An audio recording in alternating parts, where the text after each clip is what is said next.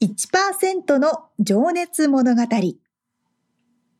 海外に住んでいる日本人は日本人総数のわずかに1%。この番組では海外進出や起業を果たしたビジネスオーナーや経営者、また各業界のプロフェッショナルな方々へ対談形式でインタビューをしていきます。日本の未来を背負うグローバルなプロフェッショナルたちの仕事哲学とそこに燃える情熱に迫ります。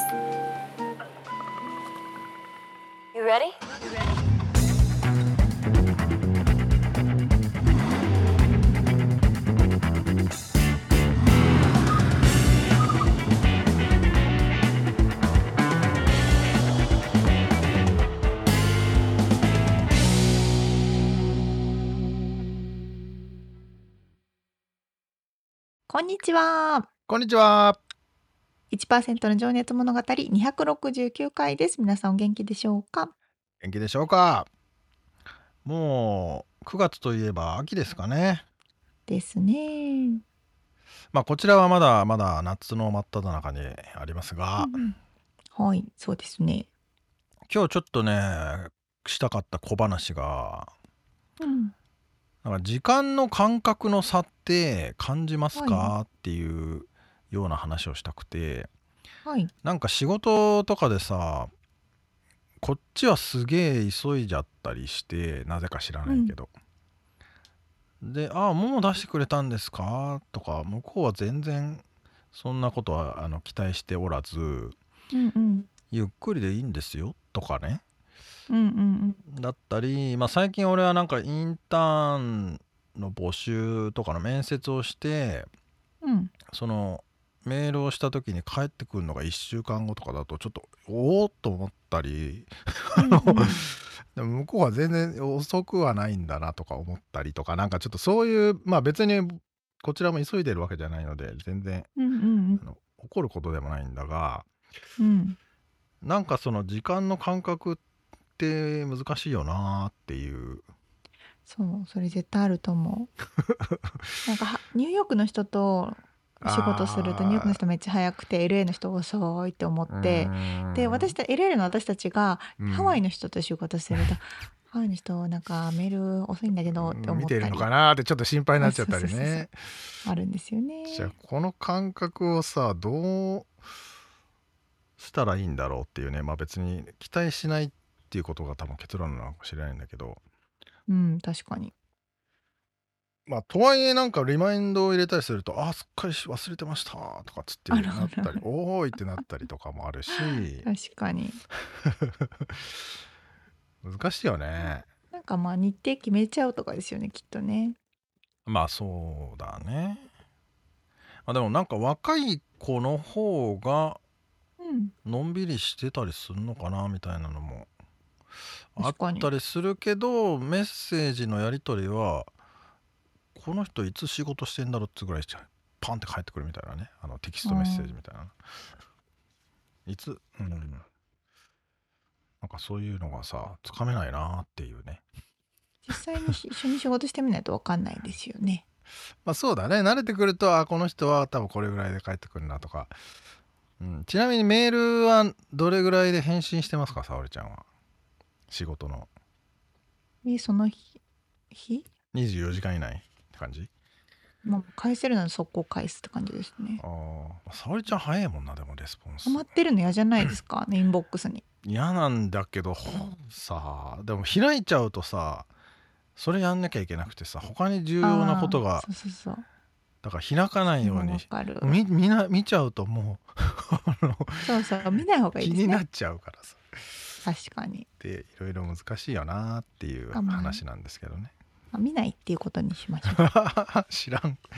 知らないふりをするってはい。ではでは本編入ります、まあ、はい、はい、どうぞ。お願いします。はい。毎回あの一人の方のインタビューを4回に分けてお届けしているこの1%の情熱物語なんですがまた今日から新しい方のインタビューです。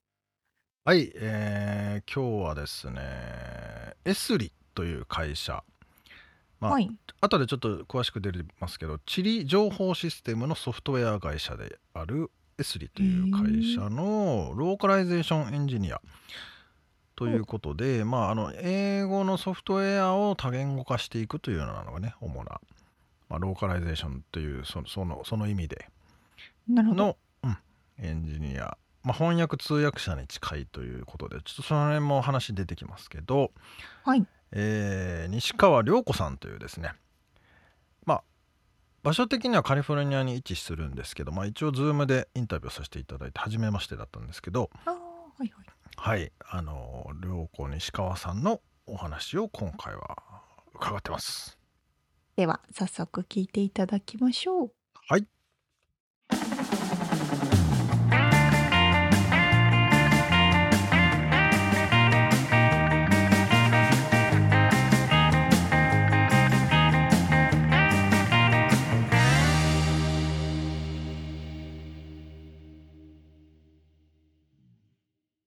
はい、えー、1%の情熱物語。今日は68人目のゲストになります、えー、 Esriで、えー、ローカライゼーションエンジニアをされていらっしゃいます。西川僚子さんにお話を伺います。僚子さんよろしくお願いします。よろしくお願いします。はい、えー、今日ね初めましてでまだズームで あの10分前ぐらいにそうですね。ご挨拶をさせてもらったばかりなんですがえっと、まず Esriさんというね会社名で、えー、ローカライゼーションエンジニアという、まあえっと、タイトルで仕事をしてらっしゃるということで、はい、まあ、場所はあのレッドモレッドランズかレッドランズ,、はい、レッドランズですカリフォルニア州で、まあ、ロサンゼルスからはそんな内陸に1時まあ最近のね、渋滞だと2時間ぐらいかかりますね。かかりますね。はい。まあでもあまり遠くはないという感じの場所なんですけど、ね、ちょっとじゃあ涼子さんの口からまず会社のざっくりとした業務、えー、と事業内容と涼子さんのちょっと業務内容ですね。伺ってもよろしいですか？はい。えっとエスリーという GIS ソフトウェアの会社で働いています。はい、で、 Esriは、えー、その GIS という、まあ、あまり聞き慣れない分野だと思うんですけど、 Geographic Information System、日本語で地理情報システムと呼ばれている、えー、ソフトウェアの世界世界シェアナンバーワンの会社です。うん、はい、で、まあ、あの簡単に言っちゃうと、まあ、地図、デジタル地図をこう重ね合わせて、まあ、いろんなデータをこう串刺し状に見ることで、なんか情報を分析したり、まあ、意思決定の材料として使ったりといった分析、うん、それから、まあ、可視化もですね地図こう色を変えてみたりとか、まあ、その重ね合わせてなんか今まで見えてなかったものが見えてきたりとか、はい。うんうん、そういうことに使われてます。でまあ最近の例を言うと、はい、あのコロナの時にえー、ジョンズ・ホップキンス大学で、あの、ダッシュボード、こう黒い画面で、なんでしょう、こう、世界のコロナ患者数がね、バーッと出てくる、ね、がこう、地図上に出てくるのを見られたことがあるかもしれないんですけど、ああいう、あれも S リの製品をが使われてます。うん。位置情報を利用してここでこれぐらいの人たちがいるよみたいなのをまあ、マッピング上で見れるようにしてるっていう。そうですね。でもっと、まあ、分かりやすい例っていうと、はい、こう立地選定とかにも使われていて、はい、まあ、最近ホットなあの EV 電気自動車のなんか充電、うんうん。うん、充電ステーションですかね、うん、とかを設置するときに、まあ、どこに設置すればこう一番効率がいいか、ね、一番そうそう効率がいいか、まあ大が大きな道路のそばとか、はい、うんうん、なるほどなるほど。はそうですね。こう人口とか EV 所有率とか、人がそういう要素を、ね、そうです、はいはいはい、考慮しながらししていくときに GIS を使ってこうなんでしょうね。データのレイヤーを重ねていってその中で最適値が分かるみたいな。おなるほど。まあ結構でも身近なのはもう Google マップとかがそうですね。そうですよね。うん、一番分かりやすいのは、うん、Google マッ使っプです。てない人ほぼいないと思うんですけど そうですね。Google 大嫌いな人は使ってないかもしれないけどねうんアップルも。アップルマップもそうなんですねあそれがそうですねじゃあじそのそこの技術が基盤になってるとうんうん。うん、まあちょっとねウェブサイト見させていただいて1969年にそう創業ということなんですげえっていう感じそうんなんです。しかも、うちのその創業者、ジャックとローラっていうはい。夫婦なんですけど、はい。彼らはもともとレッドランズはい。出身で、高校の頃から一緒なんですね。おおうん。夫婦。夫夫婦。今は夫婦でいらっしゃる。今、夫婦です。はい。同級生。うんが一緒に会社を立ち上げてっていうすのが。ごいなんか、すごいですよね。そのその辺の写真もウェブサイトに載ってたんで、ちょっと皆さん興味ある方は見てもらえると ドラマチックな感じですけど。うん。まあまあまあじゃあそれでそうですねじゃあでエスリさんは1969年からその地図の情報を提供してて、まあ、Google マップできたのちなみに2005年なんで、まあ、バンバン新しいんですけどまあちょそういった事業の中です涼子さんの業務内容ですねってどういう感じなんですかね？私の業務、実際の業務は、えっと、GIS とは直接は関係なくて、えっと、ローカリゼーションと言われている分野なんですが、はい。えーソフトウェアをこう多言語で使えるようにするうんうんうん。ための部署です。エスリでまあさんが提供してはいるソフトウェアですね、そういうことですね。そのはい、ソフトウェアはでもそのちやっぱり地地図を扱ったソフトウェアになるんですか？そうです。もちろんです。なるほどですはいそうです。あと、まあ、ウェブサイトとか、そのドキュメントなんかも翻訳してます。じゃあほ翻訳トランズレータートランスレーター、そうですね。こう、そう言うと、あ、じゃあ日本語に翻訳してるんですねってよく言われるんですけど、うん私の部署自体は、あの、翻訳はもう、外注翻訳会社に丸投げです。で、まあ、私の部署が何をしてる、はい、何をしてるかというと、はいその開発チーム、コードを書い書いてる開発チームと、まあ、翻訳会社のこう間に立ってこうやり取りをする。まあだからマ直ネジメン訳したらこうだけどニュアンス的には違うよみたいなのがあったりするってことなんですかねうーんと、もっとその手前ですね。あの、ソフトウェア、ね、なんとなくこうコードをはい。想像してもらえばいいんですけど、プログラミングコードですね。プログラミングコードです。で、まあ、ソフトウェアを おまんじゅうに例えてみると、これちょっと分かりやすいか分かんないんですけど、おまんじゅうに例えてみて、えーコード、実際にこう、うん。ソフトウェアの核となる部分を、まあ、あんことすると、うんこう、外側うんうんの部分が、側の部分がこうメニューとかエラーメッセージとかこう実際ユーザーがこう読んだり見たりするあ表部分面になんですね。現れてる部分ですね表面に現れてる。うんうんはい。なんで私たちはその側だけをまず取ってきて、うんでこうちょっと扱いやすくして翻訳会社に出すって感じですね。うーうんんあじゃあコアな部分のプログラミング言語はそのまま中の方で動いてるのはおし同じで表側に出てる部分だけが違ってるんでそうですね。それを取り出してきて、あじゃあ先にその涼子さんたちがそれを処理した上で翻訳会社に回すって感じなんですか？そういうことです。というのも、あのまあ、昔はそれこそその90年代とか Windows9 ももっと前かな、うん。とかは本当にもうコードの中にメニューとかが入っていて、こうあコードを開けて、その中からメニューの部分だけをこう翻訳するような時代もあったらあったんですね。なるほど。でもだんだんそれ効率悪いよね。翻訳、翻訳者が必ずしもどこを翻訳すればいいかわからないよね。っうんうんうん。ていうので、こう、そういう知識とか、こう、ん。ノウハウが出てきて、やっとその側とあんこを分けるといいよねっていう、うん。んことになって、なるほど。じゃあプログラミング言語も分かっていらっしゃるってことなんですか？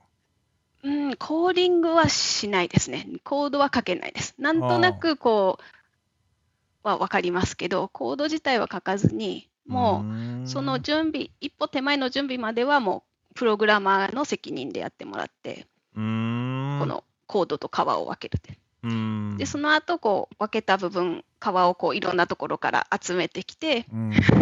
で、まあ、翻訳しやすい形に整えて翻訳会社に出すっていう感じ。なるほどね、ん。まあ、確かにねなんつうんだろうチャット GPT とかで最近翻訳をやってもらおうとしてもその前にやっぱり文章を翻訳された時に出力された時に正しいように文章を入れ替えてから入れますもんね。そうですね。それもあの業務の一部ですね。やっぱりこう、えコードを書く人がちゃんとこう翻訳しやすいようにはい。書いてもらうっていう、そうね。そういう教育していくのも。うん。うん。まあ、日本語だったら主語が来て動詞が来てなんたらかんたらだけど英語で訳す場合は逆だろって思うから逆にわざわざ入れ替えてから あのそうなんです。いね入れたりするってことですね。うんうん、でまた各言語でいろいろ特徴があってう、ん。うん、またそれも こうヨーロッパ言語は英語より長くなるけど中国語は短くなったりとか確かにね、うんその時ボタンがはここに収まんねえぞとかね いろいろありますよね、ありますね。こう切れ切れてたりして。開業がやたら多いとかね読みにくいしとかね、うんまあちなみに今あのープロフィールをね見させていただいて、え1製品5言語で始まったプロジェクトは今では60以上の製品39言語で展開されてらっしゃるっていうことなんですけど、はい、そのうちに涼子さんがか関わってる何言語とかって日本語だけじゃないってことですか？じゃないですね。もう関わ全言語全プロダクト関わってますね。おーてか、はいそもそもそんな言語あんのかよって感じですけど39言語あるんですか？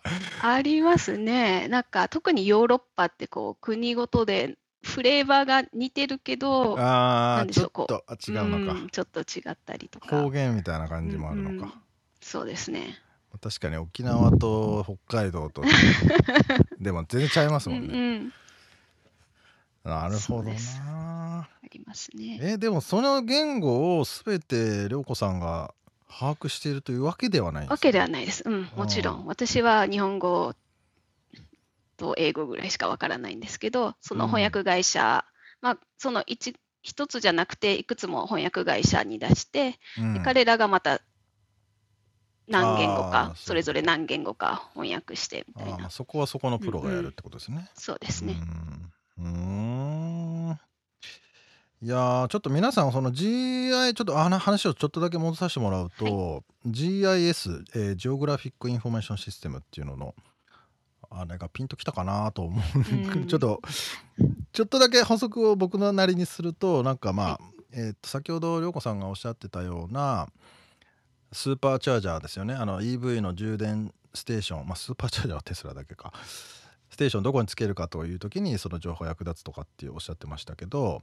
まあいわゆるだから衛星写真とかを見て上から見た時にあのこのここの位置ここの位置っていうデータを、えー捉えてるのとその立体部分も捉えてるんですか？地下とか高さとか。そういうデータもありますね。山の高さとか、うんうんそうまあ、山の高さとかも目に見える部分ではかなりこううん。衛星だったり、ライダーってこうくレーザーを飛ばしてこう測量するような形でもうデータとしてだいぶ出てきてますね。うん。でそういうのががこう工事する時とか橋を作る時はじゃあこうこういう位置の方がいいよねとかそういうのにも役立ってたりすそうるですね。うんうん。とかね、まあ、あとウェブサイトにも出てたけどその病院までの動線が一番近い まあここを通るといいよとかそういうのそうですね。最適ルートだったあり、最適なこう配達ルートですかね。こうあー3つ回らなきゃいけないときにどういう順番で回ると最も効率がいいかとか。もうアマゾンのドライバーなんかめちゃくちゃ使ってんじゃないですかじゃあ そうですね。アマゾンはどうかな。でもあの UPS とか、まあううちのサービス郵便局さんですね、うん日本でいうところの。うーんまあ、あとはコミュニティデザインっていうちょっと単語が僕は出てきちゃったけどそのここに学校があってここにえーこれがあると子供たちはこっち歩くからとかなんかよくわかんないですけどそういうところにも役立ってんのかなみたいな。そうですね。あの例えば新しいそれこそ学校とか施設、公共施設を作るときに、はい、まあ、実際にこう地図ソフトウェアの中でシミュシミュレートしてみて、こうどういうふうに流れを景観が変わわるのかとか、うんうん例えば日がこういつどの時間から影になってしまうかとか、そういったシミュレーションも可能です。おお、そういうことね。ここに建物がここに立つと、こっからここまでの範囲はもう日が当たらなくなっちゃうよとか、そういうのがわかるってことですか？のですね。で、あの防災にもすごく使われてますね。そのシミュレーションの話でいくと。例えば、うんはい、あの大雨が降った時にどのぐらいこう河川が氾濫した時どこまで水が浸かるかとか、こうどこが土砂災害が起きる可能性があるかとか。この間ハリケーンヒラリーがねねロサンゼルスにうん80何年ぶりとかって言ってましたけど、その時もじゃあシミュレートはされてたわけですかね ここここ水浸しになるよみたいなおそらく、うんうん まあそういうののだから基礎的なデータを皆さんに提供して、まあ、API とかでそれを使いたい人会社がそれを使って、そうまあ、エンですね。ドユーザーに届けてるみたいな感じですかね。そうですね。あのソフトウェアと、まあ、オンラインのサービスもあって、うん。でまあ、こう一般的に公開されているようなデータはもちろん使えますし、例えば各自治体でもすでにそういうデータってあったりするんですよね。人口のデータだったり、土地土地利用のデータだったりとか、あはい。あとはその企業さんでもこうずっと集めてきたね、こうお客さんのデータとかもあるんで、それをこう地図に載せれ載せてそっかそっか。分析するっていうか、まあ、あのその COVID の時みたいな可視化してうんあの皆さんに見せたりとかってことができるようになるってことですよね。これってでもそのそもそも衛星が飛んでてそこのデータがメインなんですか？ちょっとどうやってデータ取ってんだろうって思ったんです。で、で、そうですね、まあいろいろあります。うちでそのベースとなるデータはもちろん提供してますし、例えばこう、まあ、Google マップのこうじシンプルな見た目みたいなやつですね、こううん道路の線と川の線と町の境界とみたいな。はいもうそれ衛星写真、衛星から撮ってるんですか？それ。そういう衛星だったり航空写真だったりですかね。ああ航空写真とかも。であとまあうそういうデータって結構こう他のパートナーとあのヒアとかき聞かれたことあるかな？ヒアとわかトムトムとかこう そういうこう地図データを日本でいう前輪ですかね。ああはいはい。うんうん、そういうこう地図データを作ってる会社がまた別にあるんですね。あへえ。でそこがうちの製品をつく使って地図データを作っ。てたりとかでまたその地図データをうちがこうにシェアしてもらったりとか。あへえ。うんなるほどですね。まあじゃあそのソフトウェアの制作自体がそうか事業ってことですもんね。開開発というか。そうですね。うん、でそこを39言語で展開してらっしゃるのが涼子さんの仕事と。そうです。うん、いやもうね面白すぎるんですけど面白いですよ。興味深い面白いですよ。めちゃくちゃ興味深いですうよね。ん、なかなかに認知されてないんですけど、うんそううまく説明できたかわかんないけどこの時間内で。ただ、あの、す2022年かな、去年ですね、はい。に日本で、あの、高校のカリキュラム、ん？なんていうんですか、履修が変わって、うん、はい、あの地理がまず必須になったんですね。あ必須じゃなかったんだ。じゃなかったんですね、私の時は。うん、しかも GIS が、うん、その、何でしょう、かもえーその中にあプログラムの中に入ってる。はい、おへえそうなんだ。ことになったので、去年からの高校生はーはい。GIS 知ってるはずです。ああ、でもエスリさんの恩恵に預かってるわけですね。若い世代は。マジか。昔は僕らはあの紙のね、地図の写真のはい。地理、あれでも好きでしたけどね、あれ眺めるの。ち地図を楽しいですよね、うんあ眺めてるだけで。面白いですよねううんんあれは本当に教科書なんか読む気になんなきゃけど、あの地図は見てるだけで面白かったもん。うんうん。そうっすか。ちょっとああの話がね、収まりそうでないんですけどね。あの、あのちょっとね、涼子さんの、こちょっと働き方というか、そのスタイ日々の生活スタイルみたいなところちょっと話伺いたいんですけど、はい。あの、どこで読んだだか忘れちゃったんですけど、会社がまずね、ちょっとあの、全員時給制で、ちょっと、社員なのに時給制ってはいいう あの時給です。珍しいですよね。はい。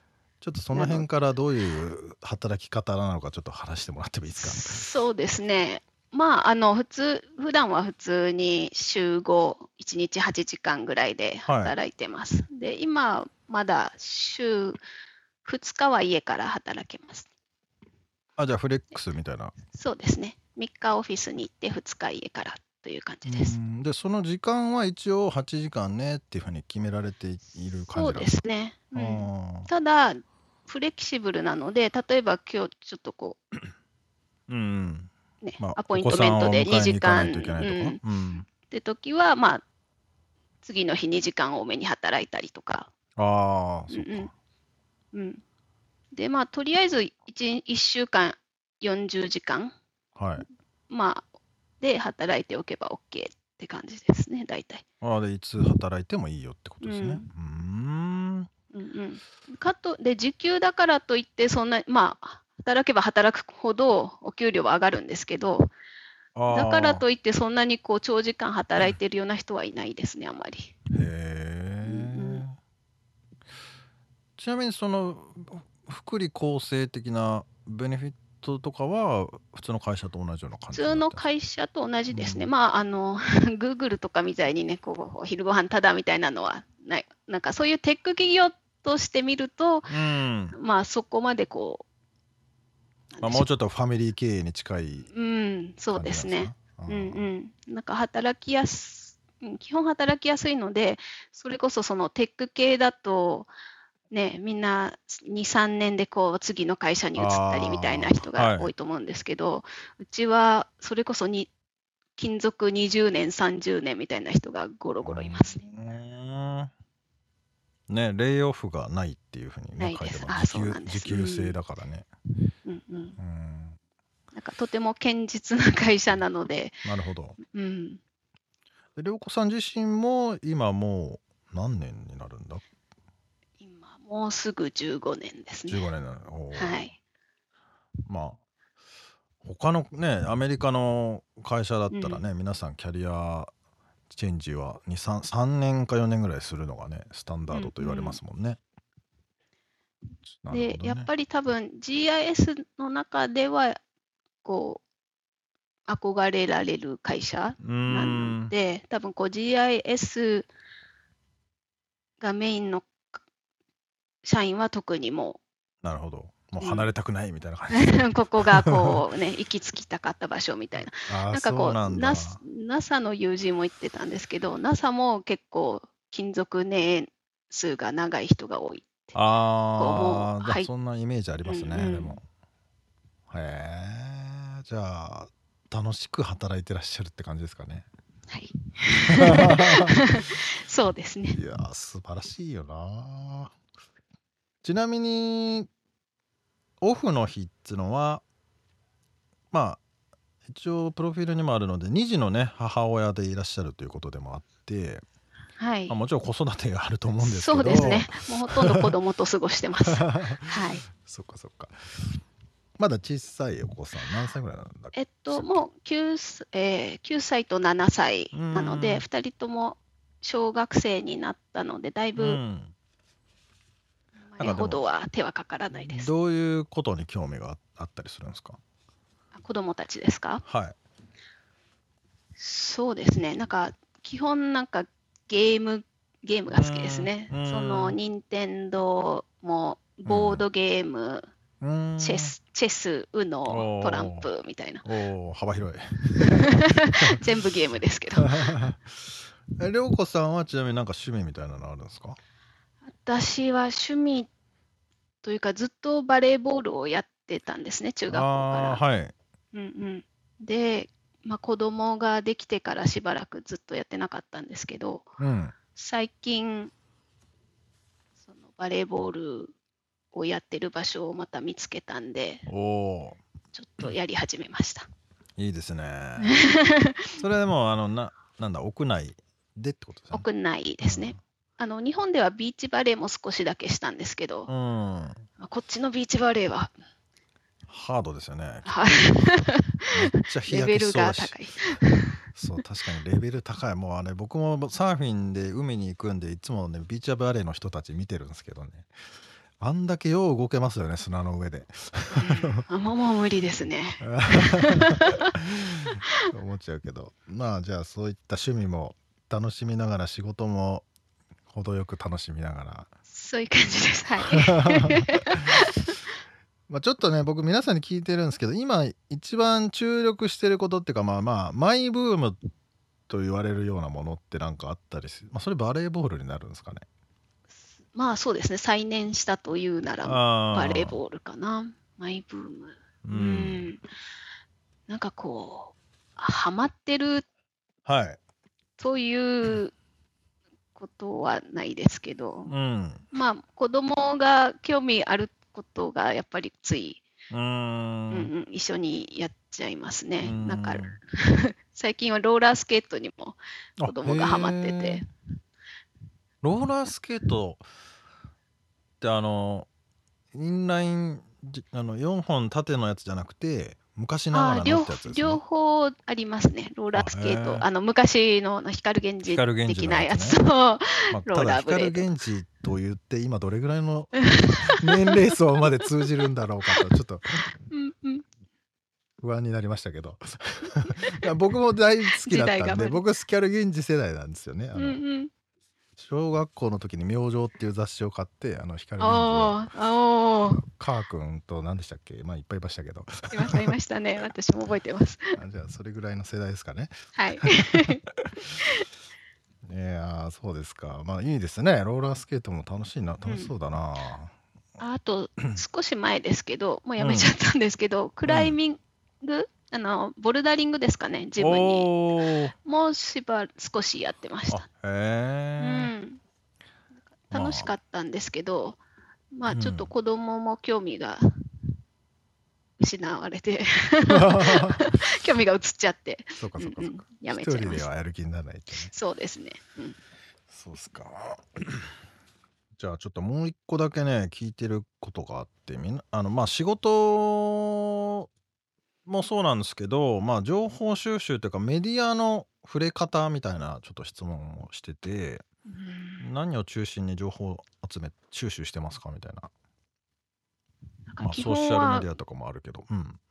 私は Android ユーザーなので、Google ニュースを見るのがほとんどなんですけど、朝起きてまスマホで見るんですそうですね。か、うんうんうん。でもやっぱり、もちろんこう私用にこうカスタマイなんでしょう、こうやっぱ、ね、あのオプティマイズされちゃうんで、多分、あそういうことね、うん。アルゴリズムでってことね。うんうん、多分こう、すべては把握してないだろうなと。うん、やっぱり私の興味があるところに,、うんうんうん。が出てくるってことね最適化されてますよね。うんうんうんうん。うん、あとまあ、情報収集ってわけではないんですけど、あの、NHK が好きで、あの、テレビジャパンを まだ見てるんですけど、の NHK、そうです。NHK をこっちで見れるっていうプログラムそうですね。そう、そうですね。で、NHK スペシャルは欠かさず見てます。それってどういうドキュメンタリーとかそういう系ですか？そうですね、どドキュメンタリー結構こう、今ホットなトピックの、うん、例えば最近ウクラウクライナとロシアの戦争のことだったりとか、が日本の、なんでしょうね。まあ、コロナの時はすごくコロナばっかりでしたけど、あうん、あとは日本の例えば、なんでしょうね、こう子供子供たちだったり、こう高齢者の話だったりとか。ーうーん引きこもりの話とかね。そういうそういうの多いっすもんね。なんかうね、んうん。まあおもおまあさすがに NHK はちゃんと作り込んでいますよね、うん。面白いなと思うんですけどね。NHK はなんか小さい頃からこう NHK を見る家族だ家庭だったんであそうですか、まあバラエティーとかより NHK なんですか？そうですね。親があんまり見たがらなかったですねバラエティー系あー素晴はら。しいですね。いや僕は見なかった。ドラマとかも見なくてあそうなん友達の話題に入れなかったりとか東京ラブストーリーとか見てないんですか？見てないです。マジか。それは見てほしいなまあ確かにね学校に行った時に話題についていけない。誰も NHK 見てないもんね相撲がさとかっつって相撲の、まあ、中学生ぐらいになると相撲大好きなやつがいっぱいいたけどね。うんうん、そうですね。やっぱドラマはなんか後からその再放送で見たりして、ああこんあああなんだったんだのこと言ってつたんだみたいな。いやでもそれはねいいですよねうん。良いご両親の教育だったと思います。じゃあちょっとね次のセクションに 行こうかな。そろそろ、はい。はい。えーっとね一応ちょっと行く前にあのちょっとねすげえなんか面白そうだなと思ったのが九州大学の森林計画学部はい。というところにね あの行ってらっしゃった涼子さんの話を次回から聞いていこうかなはい。と思います。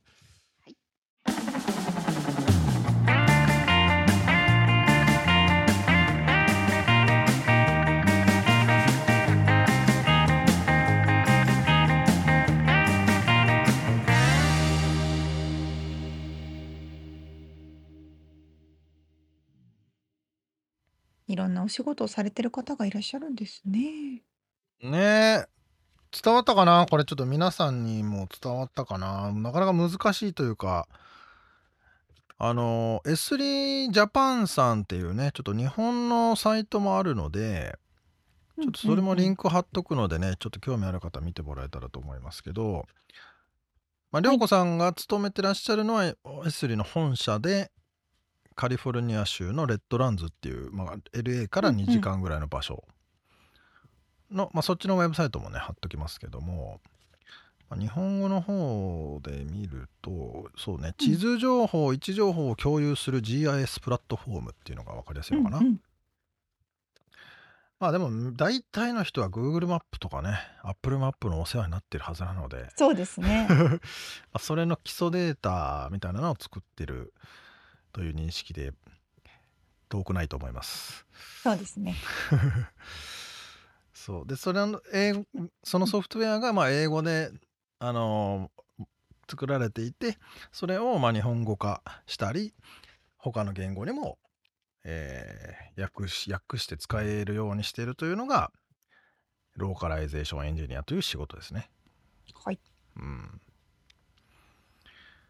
いやーほんとでも勤続年数20年から30年がざらにいますよって言ってたのがちょっとビビったんだけど。そう。私もそれ思いました。あの友達と昨日話してて、ああ一人の友達が何年勤めてるの？って言ってアメリカの子たちで5年だよってえ5年めっちゃ長いねもうベテランじゃんって言ってました うわベテランだよね。まあ、そうそう沙織ちゃんも今の会社、まあまあ長えか？あ、でも7年ぐらいかな。ああ、まあまあ、そうだね。うん。まあ、俺も前職は10年、11年目で辞めましたけど、辞めたっていうか、まあ、独立したんですけど、うんまあ、結構日本人だったら、まあ、昔はね、終身雇用とかね、うん。当たり前と言われてたから、うん。長もういいし下手したらもうそね新卒でし入社して死ぬまでいるんだろうなみたいなイメージがあったけどさ。確かに。まあアメリカはないもんね。ないですね。うん。でもアメリカの方がそれだけ長く勤めてるってことは居心地がいいんでしょうね。ね。だから本当にいい会社なんだろうなってね思うよね。本当に。涼子さんも15年目と言おっしゃってましたけど。うん。うん。ね。なんか面白いですよね。日本語の直接の翻訳ではなくて、それを取りまとめる役みたいな。ああ、ね。さ39言語っつってたから。すごいですよね。そんな言語ってあんあるのかなって本当に思っちゃうんですけど。あの何語あんだろうね。面白い。わ。かんないね。うーん。まあでもとにかく生活にめちゃくちゃ役に立ってるはずだよねこれ。もうないとと私たち生きていけないんじゃないですか。あらゆる場面で。そうそう。ねまあそうねだから街づくりをする時の工事の現場の、え。うんまあ、シミュレーションとか、まあ、あと災害のシミュレーションとかっつうのもね、うんうん。いやーだ多分ダム作ったらこうなるとかそういうのとかもあるんだろうなかもですね。とかねなかなか興味深い感じで、まあうん。涼子さんあとちょっとすげえなと思ったのが子供の頃に NHK 番組ばをしか見れなくて。学校晴らしいかも教育。いい教育かもしでれにいると思うんだけどもでも学校に行って話についていけないこの辛さみたいなのはすごく想像できるけどさ、うん。ね大体みんな月9のドラマとかまあ週末のドラマ見てさうん。鈴木保奈美がって言って話してたんだけど。田裕二がとかっつってあ。古いね。超トレンディー。トレンディーだよねそうだからトレンディーな話についていけないっていう辛さをね多分味わってたんだろうなと思いつつそうも、ですね。でも今見るとやっぱり NHK の番組しっかりしてんなと思うもんねうん。そうなんだなとかるほどね。相撲とかもやっぱ面。白いだろうなって思うまあでもそうですね NHK 好きはもう NHK 一本なんだろうね多分きっとああもう確かに。コアなファンなんだろうねあと他そうのでしょうねきっと。他のはもうざれ言にしか見えないのかもしれない わかんないけどざれ言にしか見えない。沙織ちゃんはでもどうでした ?NHK 小学校の時とか今 NHK やっぱ親がね見てたりはしましたけど基本は親とかおじいちゃんおばあちゃんが見てたりしたけど基本はね他の民放が多かったですね。あでもあれか朝ドラとかは NHK だっけ？そうそうそう。ああそうかそれは見るか見てる人はね、うん、多いんじゃないですかね。あチャンネル3だったような気がするけどな さんちゃん、さんちゃん子供テレビ。あれ3じゃなかったっけ？NHK さんも NHK 教育。あそうなんだそうそうそう。あそうか沙織ちゃんはその辺詳しいなね。あ、そうそうそう。まあいいや。はいじゃあそう次回はどんなな話なんです？涼子さんが、うまあ最後にちらっと言いましたけどはい。九州大学農学部森林計画学部というですね。これまたレアレアキャラがレアキャラな感じがあのひしひしと伝わ伝わってくる学部なんですけど。はい。まあ、えー福岡生まれで、えー負けず嫌いだったというね涼子さんがどうやってまあその地図とかにね興味を持って今の会社に入って、で確かにどうやってビザととかね、まあ、その辺のあのアメリカににどうやって来たのかみたいな話、そうですね。うん、ですね。なかなかこう、うん、一筋縄ではいかないところを乗り切ってきた感がねやはり消えると思います。皆さんそうなんですね。うん、はい楽しみにしております。はい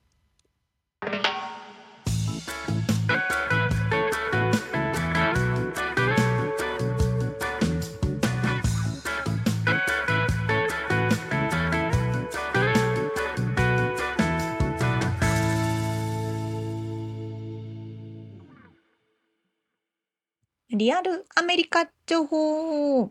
よっこのコーナーでは最新のビジネス生活情報をアメリカ・ロサンゼルスよりお届けしてまいります。はい今日はサルちゃんのズームの背景がサンフランシスコの そうなの。なんとかブリッジですねゴールデンえーとゲートブリッジゴールデンゲートブリッジ。最近あのもうめんどくさくてこれにしててでも私ロサンゼルスにいるのでちょっとあの皆さんに混乱を招くという。プチ混乱しそうだね。そうそうそうそう。毎回その説明から入る。はい。はい。えっとね昨日ねあ昨日っていうか昨日か。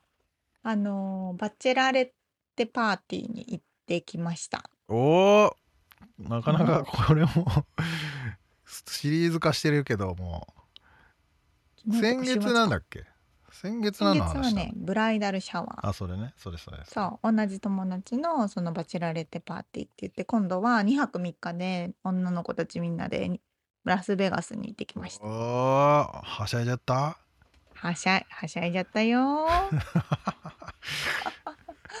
そうあのそうシリーズ化してるのでもうね聞いた方もいらっしゃるかと思うけれどもバチェラレッテパーティーっていうものがありまして男性はバチェラーパーティー女性はバチェラレッテパーティーって言ってまあ日え本でも飲み方がちゃうの？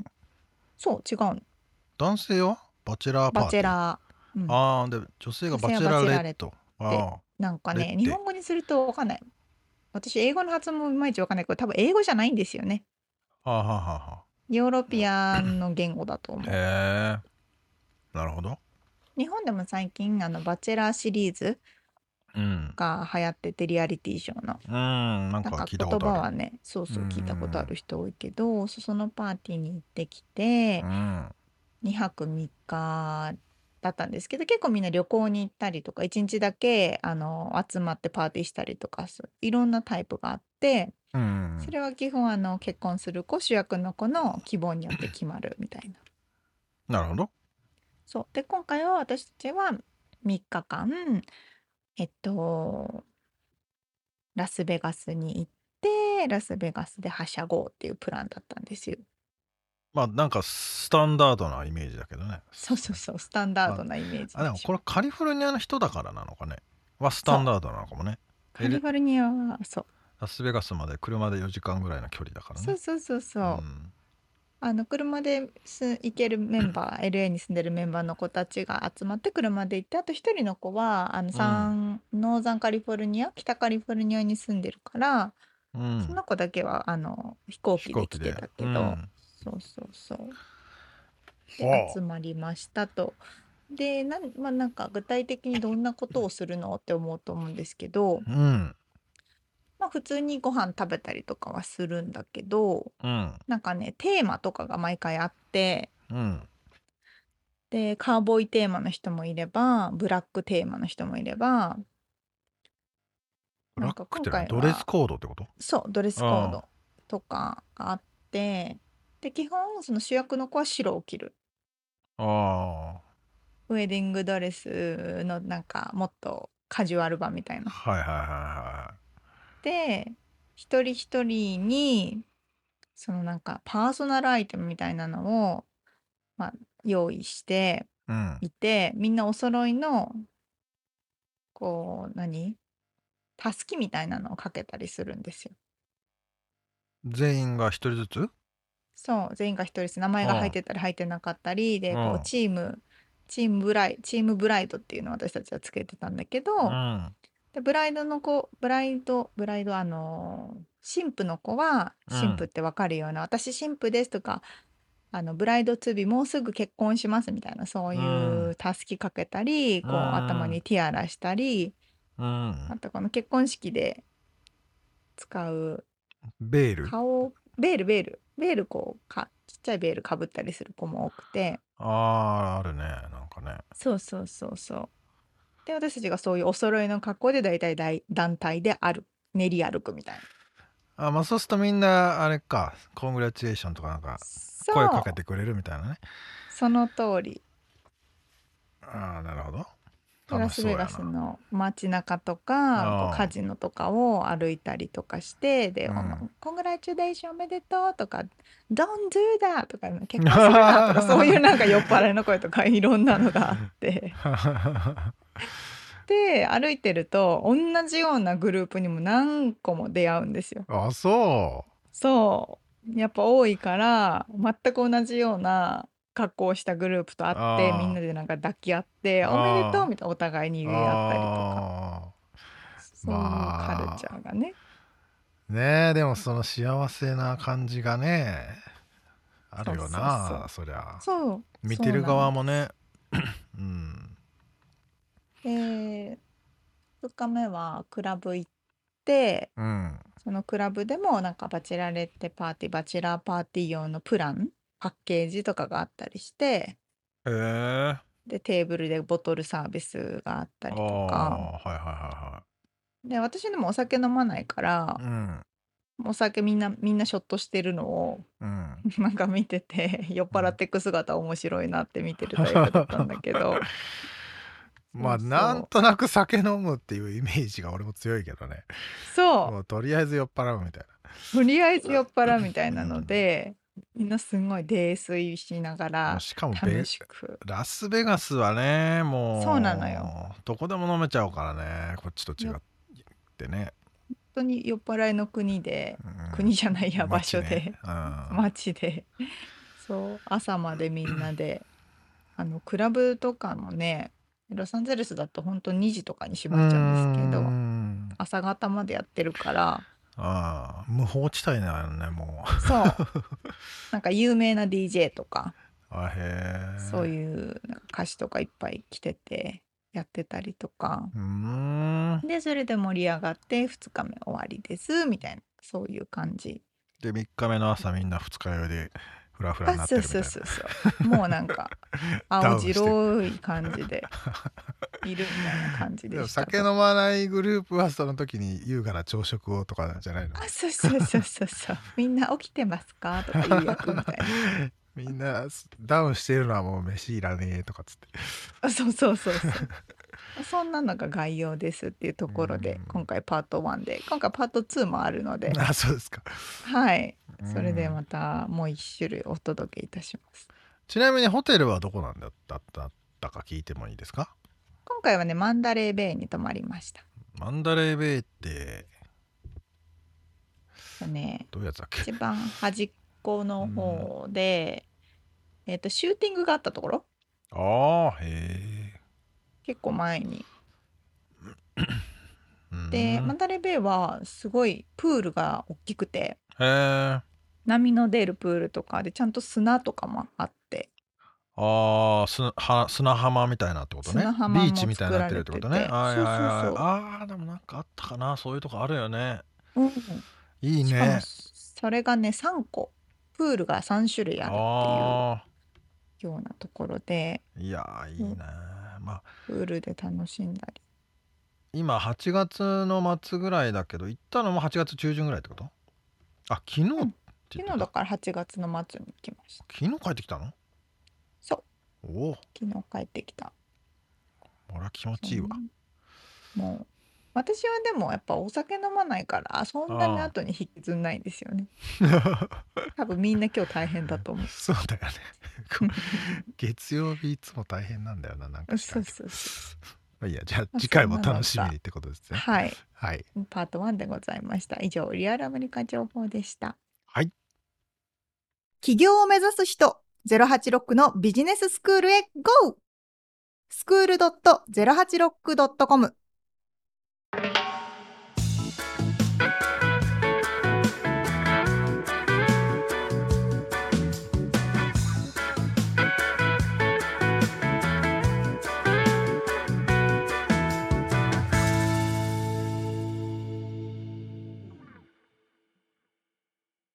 はい質問。えー、っと涼子さんのお話にあやかってですが はい。いろいろな地図記号っていうのをね今沙織ちゃんと2人で見てましてはい。えー、分かるやつ何個ぐらいあるかなっていう今ね16いや 4×6 だからに24個の地図記号が表示されておりますが分かりますか？左上。いやいや全然覚えてないですね「ふみ」っていう漢字みたいな字。うん。学校。あマジか。俺なんか図書館とかだったっけな？みたいな。公民館みたいな。あれ？学校だっけ？えー、学校違うかな？その下が図書館か。本のマーク。何のマークか私わかんない気がします。その下の二重丸は何？全然わかんない。なんだ二重丸って。うんわかんねえな俺も。その下が郵便局だよねこれは。うん。あの郵便番号のやつね、えーその右がなんだこれ。行動みたいな形をしてますけど。これラジオで説明するの難しいな。難しい。その上がバッテンがあるけど。これも分かんないな温泉マークとか簡単にわかりますね。ああ温泉マークとね。あとあれだね。怒りのマークの 港だろうな。うん。これ万字は？万字は寺か？お寺？そう。で、鳥が、ああ神社神かじゃあこの太陽みたいなのは？太陽光発電所？嘘。その下もあるじゃん。あ、電力太発電かな？太陽から手が伸びたような。電力発電だ。どっちかが電力発電？そうか。そうなんだね。じゃああのパワーみたいなマークもあるよね。電源みたいな。丸書いて上に棒。これもわからんな。答え合わせ。はい。大体わからんっていう。果樹園かこれ。ああ、果樹園とかありましたね。か。工場だって太陽マーク。あ、こああでもその下が発電所だ。なんかあった気がした。学校で会ってたな。あ二重丸は市役所でしたね。うん。あバッテンは交番なんだ。へえっていう 質問っていう。皆さんも覚えてるかなって。見ながら話さないと何もわからないっていう話ですね。はい。まあ覚えている。たまにこういうの見るとね懐かしいなってそうなの。懐かしいんですよ。なりますよねえっと、なんかたまに家に帰ってこう地図帳とか見ると楽しいですよね。家にあんの？地図帳が実家実家。あ実家ねあまあでもじまあ地図帳だけはなんか捨てずに置いてたような気もするもんねあうの、ん、そうそうそう。教科書はもう別あれ面白いですよね。に読まねえから捨てたけど、あれおもろいよねマジで、そう。まあ、ただ今のこ小学生とかなんて iPad とかなのかなだから地図地図帳もないのかもねないかもしれない。ねあれ面白かったな確かに。うんそんな、そんな地図にまつわるインタビューをご紹介しました。今回のはい1%の情熱物語も締めでございます。してみてください。ということで、はい、今回聞いてくださったインタビューの内容と、リアルアメリカ情報のインフォメーションはブログに掲載しております。podcast.086.com、podcast.086.com、または1%の情熱物語で検索してみてください。はい、えー番組が ちょっとでも面白いと思っていただけたらぜひフォローをお願いします。お便りレビューもお待ちしています。そして番組サポーターパトロンさんからのご支援も引き続きお願いします詳細はウェブサイトを見てねはい、今週も聞いてくださってありがとうございました。ありがとうございますまた来週お会いしましょう。じゃあね